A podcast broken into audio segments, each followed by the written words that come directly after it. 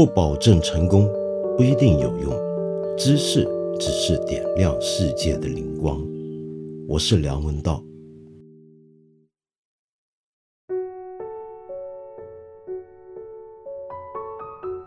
上星期有一个非常搞笑的新闻，甚至是个事件，那就是美国总统特朗普呢，在他们每天的抗议记者招待会上面，居然讲了这么一段话。那么大意就是呢，他听说紫外线是可以杀死这个 COVID-19 这个新冠病毒，而注射消毒药水呢？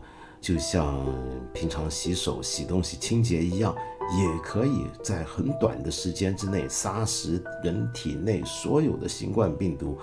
所以他就说，是不是可以往这个方向研究一下、尝试一下呢？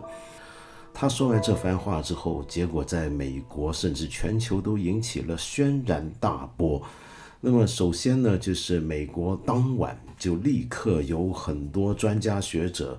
甚至包括美国的食品药监局跟卫生部门都公开出来说，千万千万千万不要注射消毒药水，也不要喝它们，然后也不要尝试什么紫外线照射法，说这只会对你的身体甚至生命带来危害。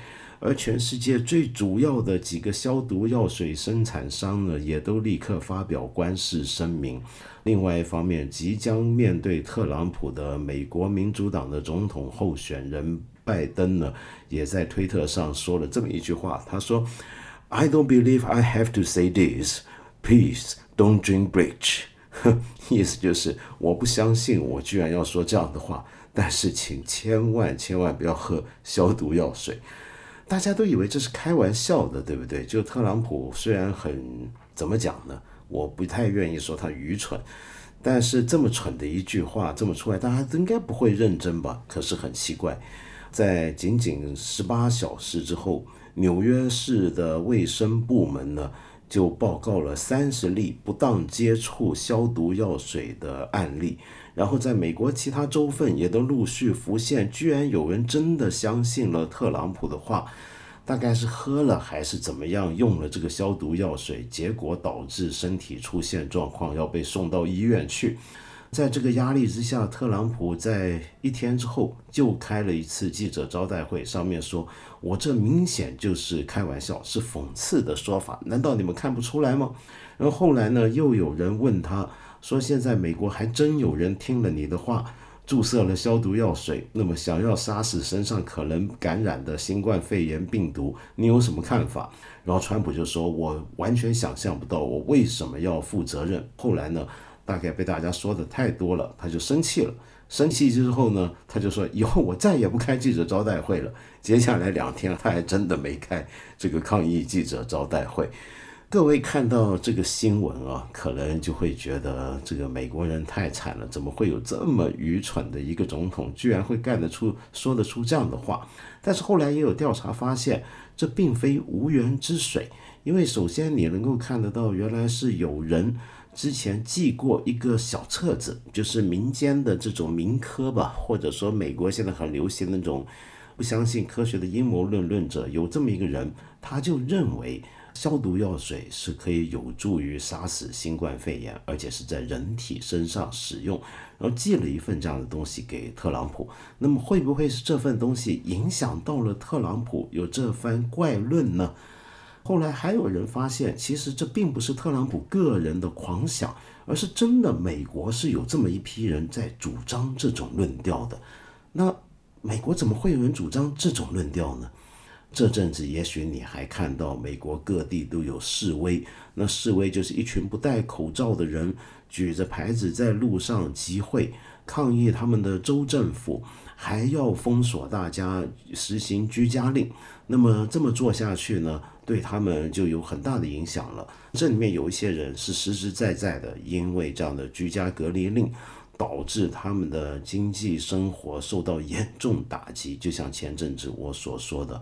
很多美国人是手停口停的，这种低收入阶层该怎么办呢？但是还有一批人呢，就纯粹是认为美国人生来自由，包括移动的自由，这样的居家隔离令是伤害了美国人的自由，所以他们在街上举牌的时候，你注意，他们喊的口号常常还包括 USA USA。为什么居家隔离令只有到了美国才会遇到这么大的一个阻力呢？那当然，你可以说是美国很多人天生爱自由，但是另一方面，你要换一个角度，这个东西其实也很政治性。大部分这些在抗议居家隔离令的美国百姓都是特朗普的支持者，而特朗普也反过来说他支持他们的游行。他一向最近都在跟各地的州长对着干，就认为这种居家隔离令没有必要，而且伤害了美国经济。这是一整套意识形态。从一开始，为什么美国政府对抗这个疫情、这个瘟疫？它的整个过程会这么的迟缓，很多不对劲的地方，其实很多时候跟他们的意识形态相关。第一步就是并不相信这个场瘟疫有那么严重，他们认为很多专家说的话并不靠谱，别的国家爆出来的新闻可能是假新闻。比如说最初当这个新冠肺炎在中国爆发的时候，他们这一群人里面就有人认为这会不会是中国假造的东西呢？那为什么我们中国要假造这个东西，然后搞到武汉等十七个城市封城那么久呢？他们的说法是，这是因为中国是想故意引诱美国陪他们上当，然后中断了美国经济生产。这当然是个阴谋论。这个阴谋论的第二个层面就是不相信专家学者说的话，认为他们也是在骗人。他们为什么要骗人呢？那也是为了要打击美国经济，又为什么要打击美国经济呢？那是要让特朗普没有办法连任。于是这个故事就说圆了。我们地球上其他国家的人看到这个情况，可能会觉得很无厘头。呃，难道美国人真的能笨成这个样子吗？很不幸的，好像很多证据能够说明这个情况，并非没有背景。再举个例子，在美国这一次对抗 COVID-19 的 Task Force 就特别小组、专门小组或者专门委员会的负责人就是美国的副总统 Mike Pence 彭斯。那这个彭斯呢，一担任这个角色的时候，就已经被很多人评论，认为他没有资格，认为他很有问题。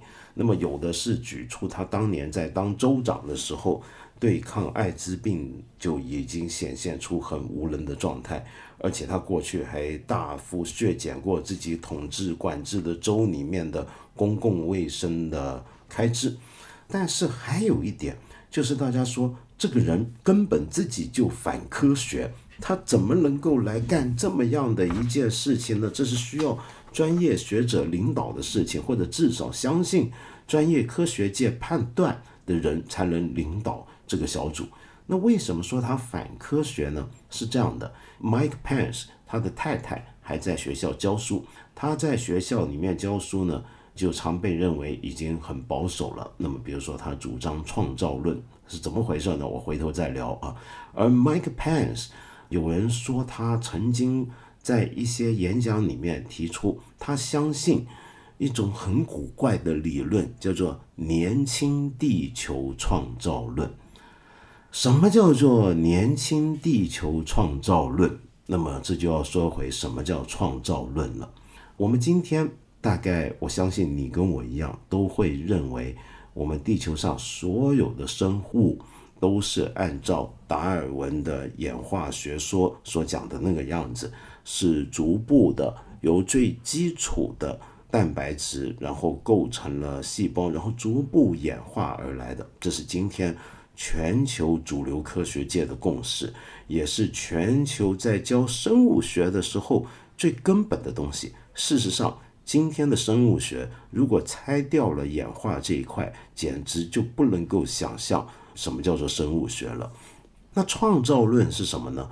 就是达尔文这个划时代的演化论诞生之前，在世界各地都很主流的一种关于万事万物由来的一种看法。这个看法就是我们世间所见的所有的东西，特别是生物，都是被创造出来的，被谁创造出来呢？可能是天地间的一股特殊的力量，而在西方，那就是基督信仰里面的上帝。这种创造论啊，你千万不要以为今天大家都会觉得很无稽，应该没有人会相信了，对不对？错了。根据美国非常权威的一本科普杂志《Scientific American》科学的美国人，二零一八年的一个调查报道里面说，有百分之六十的美国教师啊，在上生物学的时候是会跳过、故意跳过或者简化演化论，也就是说，他们在教生物学会很简单的稍微讲一讲演化论就算了。又或者呢，干脆略过不谈，这到底是怎么回事呢？原来是因为他们害怕受到压力，那就是民间的压力，因为他们可能学校里面从校长到老师，很多人都信仰基督教，而这个基督教还是美国南方福音派的那种版本。什么叫做美南式的福音派？这一点呢，我以后有机会再跟你聊。这是认识美国政治跟美国社会必不可忽略的一股重要力量。要不然呢，就是学生们回去学了演化论，回去跟家长聊，家长可能很生气，或者学生的邻居们、同学们、朋友们会很生气，因为他们都很有可能是相信创造论的。那么，所以老师为了害怕不必要的麻烦。就干脆不要教演化论，或者三言两语把它打发完就算了。哎，对不起啊，外面连狗都在叫了，看来也是很不爽。我现在要讲这个演化论，狗不太相信自己被演化而来，他相信自己是被创造的。事实上，我再举个例子啊，比如说有个州叫田纳西州，它一九六七年才推翻跟废止它的一条很特别的法律。这个法律是什么呢？就是禁止学校教演化论，你没有听错，是一九六七年才废掉这么一条法律。这个法律就是不准学校再教演化论的法律。呃，当然了，当时呢，田纳西州很多学校这个禁令也实质上是不被遵守的，还是有很多老师是会教演化论的。但是呢，现在呢，我们可以说，美国有很多地方、很多州份。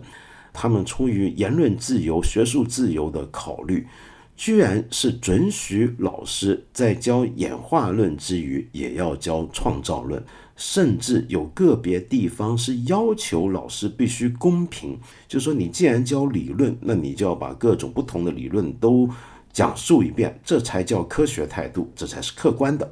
所以你不能光是讲演化论，你也该讲讲创造论。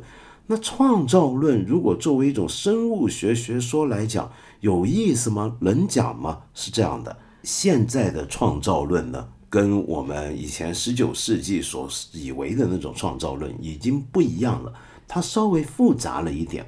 就现在互联网上，你上网查一查，如果你看一下英语网站，你会看到很多创造论的书籍、网站，很多人在讨论，有模有样的在谈。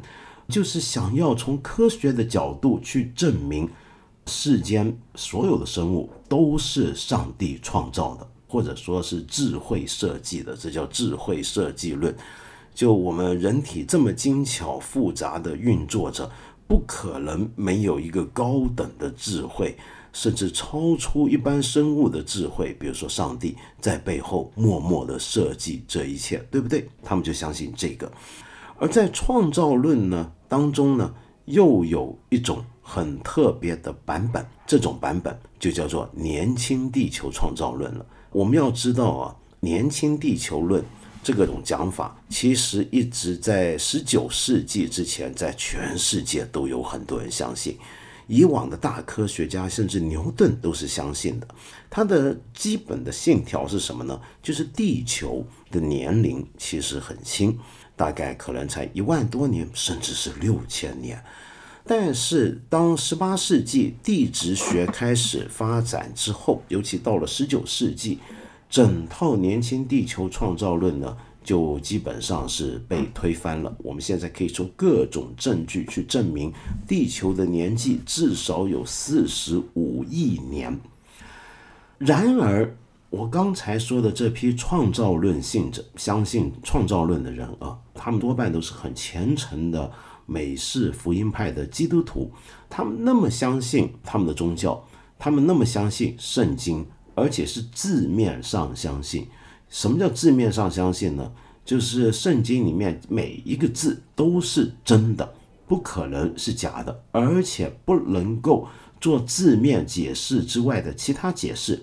你不能说这段经文表面上是写这个，但其实背后别有含义或者有别的隐喻，这种讲法都是不对的。你必须字面理解。好，如果字面理解圣经的话，你大概听说过圣经的旧约的第一步就是创世论或者创造论，创世纪啊。那么创世纪里面呢，就有一个很有名的讲法，就上帝在六天之内完成天下万物的创造，然后第七天他休息了，视为安息日。他们相信这个。就我们今天世界上看到所有的生物，所有的东西，山啊、海啊、星星，全部都是上帝在六天之内完成的。然后完成了之后呢，那为什么你能说地球很年轻呢？是这样的，因为创世纪呢后面还讲到，当然要创造亚当跟夏娃，对不对？你仔细看旧约圣经啊，你会发现从亚当夏娃一直到耶稣这中间是一代一代有传承有谱系的。那么这样的传承谱系，你每一代人，比如说旧约圣经有时候记载一些人动不动就一百多岁，甚至几百岁，把这些拿开之外，每一代人我们正常计算有几十岁，这么算下来，这么一路算下来，算到耶稣为止，而耶稣作为一个历史人物，再到今天两千多年，这么算下来，那你加起来加总起来，就能够推算出地球大概是六千到一万年之间的岁数。他们认为这就是地球的真实年龄。那么你可能会说不对啊，那我们不是挖到一些史前生物的化石吗？比如说像恐龙，那这些我们用碳十四去查知都知道，那他们都是几亿年前的东西啊，上亿年前的，怎么可能呢？那他们就会说那都是错了，这些科学也是错的。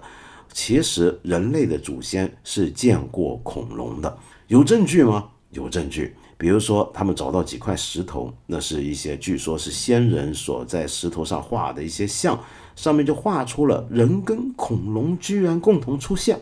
那如果这个石头真是先人所画的，以前的人所画的，那表明他们至少知道恐龙，甚至还见过恐龙。但是后来这些所谓的证据多半都被推翻，发现全是伪造，用来骗钱的。但是他们就是相信。然后呢，你还会再问啊？那你是不是要反对整个演化论，反对全部生物学界，反对整个地质学说，反对全部的这些科学呢？没错，他们就反对，而且他们认为这些专家学者都是在骗人，背后是有一个很大的阴谋的。那那个阴谋到底是什么呢？这就各有各的说法。简单的讲，用我们中国人的老话说，反正都是别有用心，心怀叵测。那么，相信这种事情的人多吗？美国权威的民意调查机构盖洛普在二零一七年的时候做了一个调查，这个调查是，原来美国有百分之三十八的人是相信创造论的，这个数字让人很震惊吗？但是当时专家学者看到这个数字都觉得很开心，为什么？因为这说明美国人的科学知识常识进步了，因为这是三十五年来最低数字，就三十五年来，美国人终于进步到了只有百分之三十八的人才会相信创造论，而这里面又有一批人呢是直接相信年轻地球创造论的。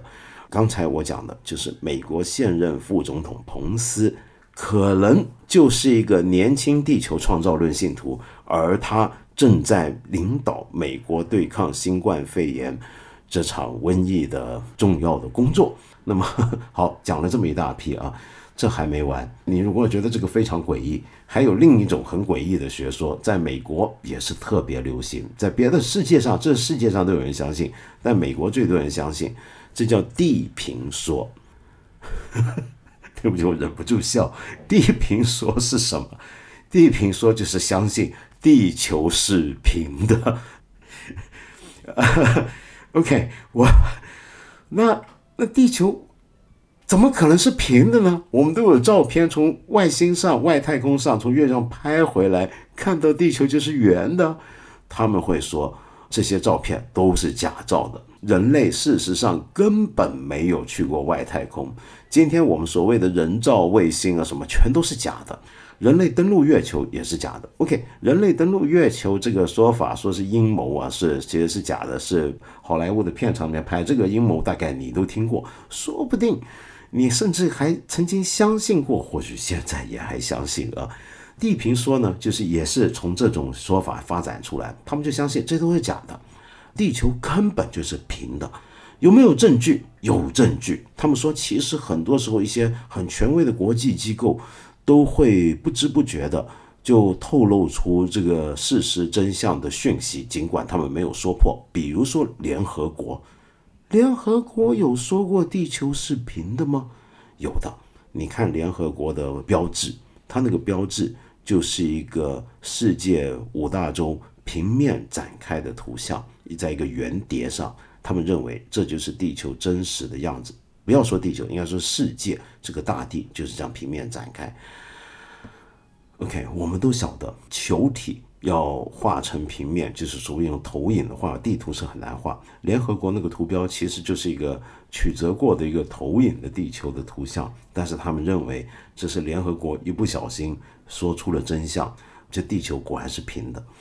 反正就是有这么一帮人啊。那这个地平说呢，他们每年还很认真的开国际大会。上一次大会呢，就是去年的十一月十四号。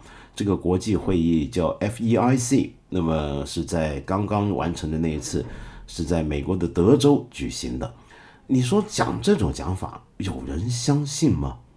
我跟你说吧，在二零一八年有一次美国一次民意调查，访问了八千个人，这个样本数字或者调查方法当然还有待讨论啊，但是这个结果也是相当惊人。二零一八年这次民意调查发现，美国人。有六分之一不完全相信地球是圆的，这究竟是怎么回事？就美国的基础教育能够糟成这个样子吗？事实上，美国的基础教育是长年以来一直被人诟病的。我记得几年前也是 Scientific American，就是科学的美国人做过一次调查，好像那一趟还联合了国家地理学会啊。两个很权威的科普杂志做的调查就显示，原来有三分之一的美国人在世界地图上没有办法正确指出加拿大所在的位置，就他们北边的邻居。那么有更多的人是搞错了墨西哥他们南方邻国的位置，就美国从陆地直接接壤就这两个国家，他们就搞就能够搞错。然后呢，我我想给你介绍有一本书是二零一七年出版的一本书，很有意思。这本书的英文原名呢叫做《The Death of Expertise》，那么有中文版本叫做《专业之死》，作者汤姆尼克斯 （Tom Nichols）。他曾经是美国政府的官方的人员，官方的顾问，那么是国际关系专家。现在在美国海军的战争学院任教，教的是国家安全。那么他写这本书是因为他认为美国现在陷入了一个很大很大的问题，这个问题最终会影响美国国家安全。那么这本二零一七年出版的书里面呢，一开头就引述了二零一四年美国华盛顿邮报的一个民意调查，这个调查的主题是美国应不应该在当年俄罗斯入侵乌克兰之后立刻启动军事干预。然后，汤姆尼克斯这个国安专家、国际关系专家，他说：“话说，美苏两强是冷战时期的宿敌，双方都有百千枚长城核武护体。由此，若这两国就俄罗斯跟美国真的在欧洲核心地带的俄罗斯边境上擦枪走火，那么恐怕世人就得开始担心第三次世界大战不是梦了。而且以今日的军武与杀伤力来说，这一打下去，必然是生命财产和人类文明的浩劫一场。即便输赢这么大，问题这么严重，受访者啊，请注意，《华盛顿邮报》那次调查的受访者，还是每六个人就有一个人。大学生的话，则是每四个人平均不到一人在地图上找得到乌克兰。就有六分之五的美国人在接受民调的时候都没办法在地图上正确指出乌克兰的位置，而乌克兰可是全境都在欧洲的国家里最大的一个。而受访者答复乌克兰所在地的中位数误差是大约一千八百英里。跟着汤姆尼克就说，地图测验答错也就算了，地理本来就不简单，但可怕的是。即便完全不知道乌克兰在哪里，受访者还是很乐于对这个非常敏感的问题大放厥词。美国民众不仅表达了强硬的观点，而且许多受访者还兴致勃勃地觉得美国应该出兵。基本上，他们对乌克兰问题有多么无知，对挥军一事就有多么热情，这两者完全成正比关系。换句话说，最支持美国出兵乌克兰的那些家伙。不是以为乌克兰在拉丁美洲，就是以为这个国家在南半球的澳洲。这就是 Tom Nichols 他最担忧的问题。刚才那段话里面有一些部分是很值得我们关注的。它说明什么？它其实间接指出一个情况，在好几次的调查研究都指出过这种情况。就在美国，越是鹰派的人，越是主张要投入战争的人，在某些问题上面。通常越是对实际的战争状况以及那个战争相关的地理、地缘政治议题最不了解的人，那么这种现象，坦白讲，并非美国独有。很多研究都指出过，在全世界各国里面，最好战的人，最喜欢动不动在键盘上喊打喊杀，要炸平哪里，要把哪里干掉的人，通常就是对当地情况最不了解的人。对实际的战争的情形也最不清楚的人，他们反而是最有情绪的，这是为什么呢？对于这种无知的情况如此蔓延啊，有人认为是一种情绪上瘾造成的。这一点其实你我今天大概都有体会。比如说，我们今天在互联网上面特别容易见到。我们最容易被刺激的情绪就是两种，一种就是被感动，一种就是被激怒。很奇怪的是啊，我们平常会觉得被激怒，一个人常常愤怒，保持愤怒的状态应该不是个好事儿，我们大家应该避免愤怒才对。可是有些人本来是很病态，就是他不能够不生气，他要常年保持一个仇恨的对象，保持愤怒。有时候一个仇恨的对象死了或者走了或者怎么样，他会要发明一个或者转移到一个新的对象身上来让自己持续的愤怒。那么虽然很不开心，但是这好像是他人生寄托，这是一种情绪上瘾，或者相反的就很极端的一百八十度的就变成我们要被感动。我们要被开心，所以在互联网上流传的最广、最能够吸引人眼球的讯息，要不就是让你感动的痛哭流涕。所以我们常用的一个词语就是泪流满面嘛。今天动不动大家都泪流满面，要不然是什么呢？就让你义愤填膺，让你万分的震怒。这两种标题党取出来的公众号文章或者讯息是最受欢迎、最多人爱看，大概就是这个情况。那么，所以跟战争或者是跟国家冲突相关的东西一定很刺激，而在这时候越强硬的人，通常根据这种调查都是发现是越无知的。好，我们说回美国的情况，其实 Tom Nichols 所说的美国的这种问题啊，读过美国思想史的朋友或者对美国比较熟悉的朋友应该都知道，这是一个背后有很普遍的一个社会因素。我们看美剧都看得到啊，在美国的校园里面，中学校园里面，所有读书好的孩子，他们的造型通常都是书呆子，架着一副厚厚的眼镜，会被取笑，甚至会被欺负。而所有女孩子都崇拜，大家都觉得是英雄的学生明星男明星，那一定是美式足球队的队长。那女孩子最崇拜或者女孩子最渴望成为的是什么呢？那就是替学校足球队做啦啦队的这些 cheerleaders。就女孩子就想做 cheerleaders，男孩子就想做美式足球队的四分卫或者是队长，这都是最受崇拜的。那么相反的，你成绩好，大家不觉得有什么了不起，这是一个美国很特殊的一个现象。那么从这个现象跟刚才我说《Tom n i c o 这本书的背后，以及最近我们从特朗普以及他支持者身上的一切的症状，能够看出美国这个社会有一个很大的问题。那个问题是什么呢？那就是反智 （anti-intellectualism） 或者 anti-intellectualism，反智主义。这个问题在美国思想史上有一部非常重要的经典名著，对它做出了入木三分的刻画。那我非常非常推荐大家去看，这是一本很厚重的经典，我没办法在今天把它好好讲清楚，而且好像还没有简体中文版，尽管有繁体中文版。但是这本书实际上是个老书了，是一九六三年出版的。作者就是美国已经在一九七零年去世的前哥伦比亚大学历史教授 Richard Hofstadter，呃，霍夫斯塔德。他在美国历史学史上的地位非常崇高，被认为开创了一种很特殊的研究思想史或者社会生活史的一个路数，叫做共识史。什么叫共识史呢？就是研究。一个国家或者一个社会常年形成的一些个共同的价值观跟共同的认识，这个共识的形成跟它的来龙去脉。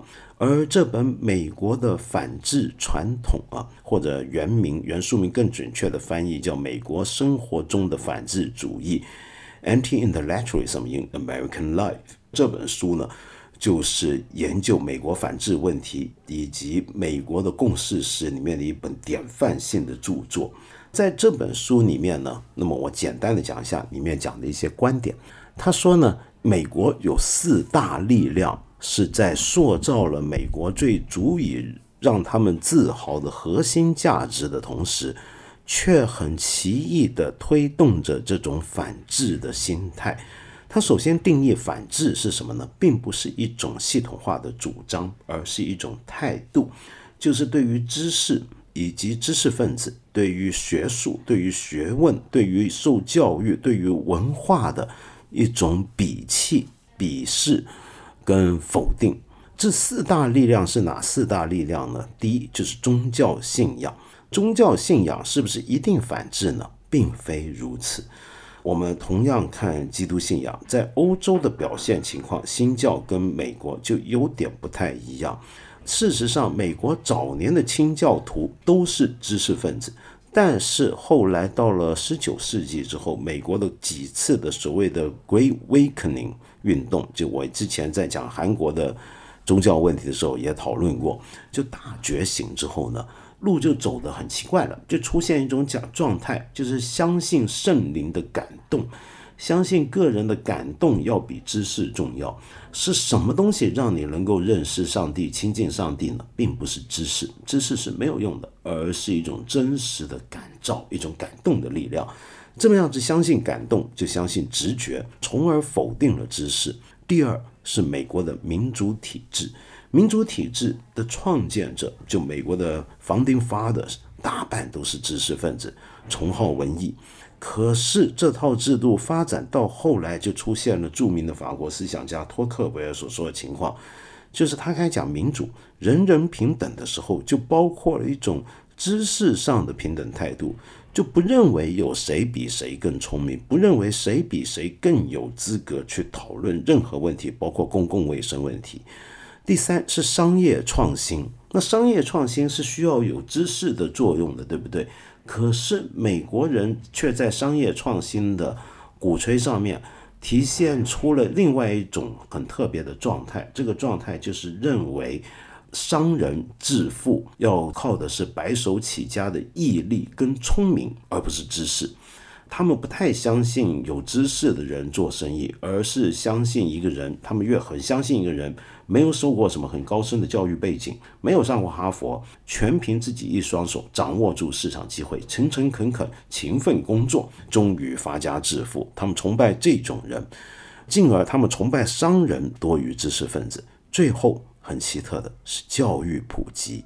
教育普及怎么会是反智的一件事？教育难道不是教我们知识吗？是这样的，他们教育普及认为，直到二十世纪中叶以前，美国的基本教育里面最核心的东西跟目标是教育一套适合美国公民生活的公民，是一个能到社会上工作的人，而不是让他们能够成功的进入大学，接受更高深的专业教育。这种教育普及。反而也会替美国带来很严重的反制问题。好，那么这本书呢，我只能简单这么稍微蜻蜓点水抹一下，我没有办法详细跟你开展下去讲。但是如果你感兴趣，你一定要找来看看。事实上，有很多学者也受到他的启发，纷纷在研究自己国家的社会有没有反制传统的存在。比如说，著名的历史学家余英时先生。就在这部书的启发之下，在早年就写过中国的反制问题、中国的反制论的情况。中国的反制传统啊，当然也是可争议的，但是至少到近现代，我们却发现它也确实存在。不要忘了，在几十年前，我们国家很流行一句口号，叫“知识越多越反动”。那么这句话其实是来源于当年斯大林。在三十年代苏联大清洗的时候，他指出，专家越大越反动啊，就书读的越多呢，也就是越蠢。那么这些话最早是斯大林他讲的，专家越大越反动。到了六十年代、七十年代，上世纪六七十年代，中国就变成知识越多越反动，书读的越多越蠢。那么这些态度都是很典型的反制态度。所以当年我们才会有那么一大批的专家学者被斗倒，一些真正有知识、有能力的人是上不了讲堂。可是这一切就对中国带来了莫大的祸害。那么直到邓小平发动改革开放，才算是拨乱反正。可是最近你可以上微博打这几个字，搜搜看，知识越多越反动，好像越来越多人又重新认为这句话有道理了。最后啊，我想念一小段。霍夫斯塔德这部美国的反制传统或者美国生活中的反制主义的序言里面有一段话，我觉得很值得大家关注。这段话是这样的：他要讲他这本书要干嘛嘛？然后他说，如果大量检视对我们社会底层描述的文献，可能会发现一些伤及民族自尊心的事实。当然，这甚至会让我们暂时转移注意力。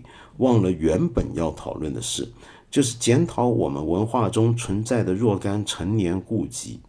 同时，这也可能会鼓舞某些本就对美国文化不以为然的欧洲人，他们常自以为是的瞧不起美国，而且总会把这种敌意用有凭有据的论述包装起来。美国人固然常自我吹嘘，且格外敏感。但却是世界上最念念不忘自我警觉，如果不是自我检讨的话的民族之一，永远担心着有什么地方不足，例如国民德性、民族文化或是民族发展目标等。这种对不确定状况的担忧，使得这个国家的知识分子扮演了一种关键的角色，但这也冒着给予外国评论者有机可乘的风险，因为他们经常。会故意曲解、夸大美国人的这种自我批评的特性，来满足他们的寄存偏见立场。我停一下，这段话用我们今天的讲法，就可以浓缩为给西方势力递刀。那么，在在美国那边就是给欧洲势力递刀。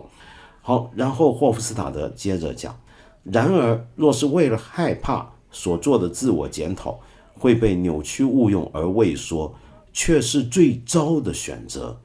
因而在此，我要引用诗人爱默生 （Ralph Emerson），美国历史上最伟大的诗人，甚至有人认为是美国最伟大的思想家。他的一句话：“让我们面对事实，我们美国就是一个肤浅的国家。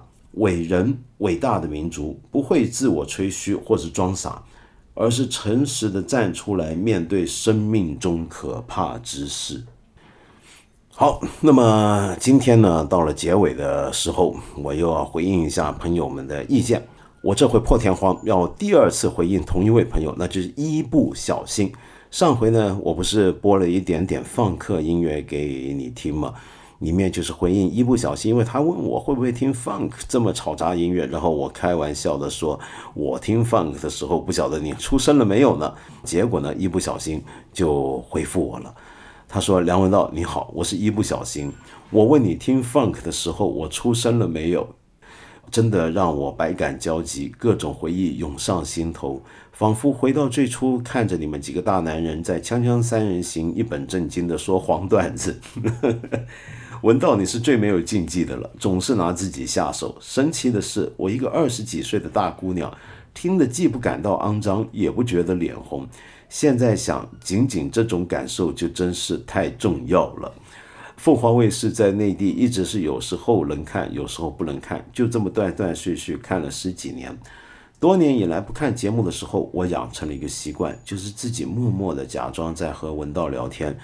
遇到什么新闻怪事，想象文道兄会怎么说，我会怎么讲。渐渐的，就算没什么事儿，也和你聊几句，说说自己最近的困惑、难过、欣喜、快乐，都告诉你。每个人都是孤独的，是吗？有文道兄在，我不那么孤独了。开卷八分钟停播的时候，我第一次意识到我的文道兄是有可能消失的，恐惧袭来，我大哭了一场。直到半年以后。才在优酷上找到一千零一夜，哎，谢天谢地，看理想真是太好了。我买了好多好多栏目了，多的听不过来。感受就是，原来世界上还有好多的梁文道呢。这件事真是功德无量。因为害怕找不到你，我买了你的所有书籍，在看我值的时候才发现我比你大三天。不过习惯了，还是默默的叫你哥。哥，你是我最熟悉的陌生人，不要忘了你海枯石烂的承诺，不要让我们找不到你啊！五十岁的人了，也要多多注意身体，看书听音乐之余跳跳舞也不错了。一不小心，真不好意思，是我唐突了。原来你还比我大三天，我很感动，看到这封信，太愧不敢当了。我只能说，我我我没有那么的了不起。你再看理想看到世界上还有好多梁文道，事实上他们都是更好版本的梁文道。我这里的所有的讲者老师都比我出色太多。我的目标做这么多事情，就是希望能够找到更多将来比我更好、更优秀的人，应该也不难，因为我本来就很糟糕。然后我希望是这样。呃，那那那我我真的不知道还能该说什么才好了。非常感谢你，一不小心。对，跳舞是好的，所以我结尾放一首舞曲，只不过你会觉得奇怪，完全不像是一首舞曲的感觉。这就要说回呢，我前几天看到我们看理想的微博上面放了一首音乐视频，那就是意大利的小提琴之乡克雷摩纳有一位演奏家，在一栋大楼的屋顶上面演奏一首曲子，献给他整座被封锁的城市，很感人。那么克雷摩纳是什么城市呢？真的是可以说是全世界的小提琴之都。呃，这座城市最有名的工业，从古至今就是制造小提琴。其实不止小提琴，而是整个弦乐器。你知道弦乐器的英文制造者的英文名叫 luther 那意思就是做努特琴者。什么意思呢？因为欧洲所有的弦乐器大概都可以推源自努特琴。克雷摩纳今天在意大利的伦巴第大区，也就是意大利的新冠肺炎的重灾区啊。那么这座城市从古就开始生产鲁特琴，然后这些鲁特琴制造者当然也慢慢制造出大提琴、小提琴、中提琴以及各种各样的弦乐器。这里面出过很多非常有名的大师级的匠人，比如说瓜尔内里啊、卢杰利啊，还有阿马蒂家族啊。但是这里面最最有名的当然是 Antonio Stradivarius，斯特拉蒂瓦里啊，斯特拉蒂瓦里是，我想很多不听古典音乐、不玩小提琴、对小提琴不熟悉的朋友，可能都听过这个琴的名字啊。这位小提琴大师四百年前左右制造了一千一百一十六把琴，其中九百六十把是小提琴，现存六百五十把，其中又有五百一十二把小提琴。这些小提琴全都价值连城，在全世界都是拍卖会上的明星，非常夸张。很多人收藏了这些小提琴，比如说一些藏家或者博物馆，他们呢就会把这个琴呢出让给、出借给，因为他这么好的琴，他留着给自己不行，他要出让给第一流的音乐家。然后有的琴呢就被直接卖到了第一流的音乐家手中，然后他们还会代代相承，围绕着这个琴啊，英文简称叫 Strat，Strat 这个琴啊，斯特拉瓦蒂里的琴已经变成一个传说了。因为这种琴很奇怪，就很多人坚持认为，直到今天。斯特拉瓦蒂里以及当年那一大批大师的作品，他们所能够达到的音响效果，是今天任何新造的琴都比不上的。当然，也有很多实验证明事实不是这样，但是反正大家都信了，就认为这是天下第一好琴。就比如说讲大提琴大师啊，马友友，他就拥有一把斯特拉瓦蒂里的大提琴。而且还有个名字啊，很多这些有名的斯特拉瓦蒂里的大提琴、小提琴都是有名字的。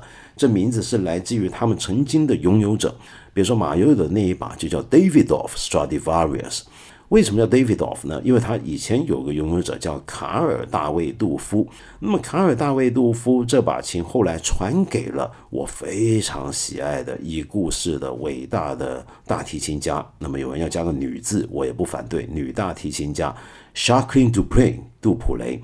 然后 s h a q u i n Dupre 这位不世出的天才，又把他的这把琴交给了马友友，那么是有传承的。那么我今天想放的是什么呢？就是这么一首舞曲，就是用这首这把琴，其中一把斯特拉瓦蒂里琴去拉奏的一首舞曲。这个舞曲呢，完全听起来不像跳舞，但在巴洛克时期，原来它是跳舞用的曲子。经过伟大的巴赫的手中之后，变成了非常复杂的变奏曲。这首曲子呢，就是巴赫的小提琴圣经啊，这所有喜欢小提琴人都知道。这以后我有机会慢慢再讲。巴赫的无伴奏小提琴组曲里面的变奏曲的第二部，其中的夏康舞曲 D 小调夏康舞曲，演奏者呢是米尔斯坦，也是已故的前苏联小提琴大师 Nathan Milstein。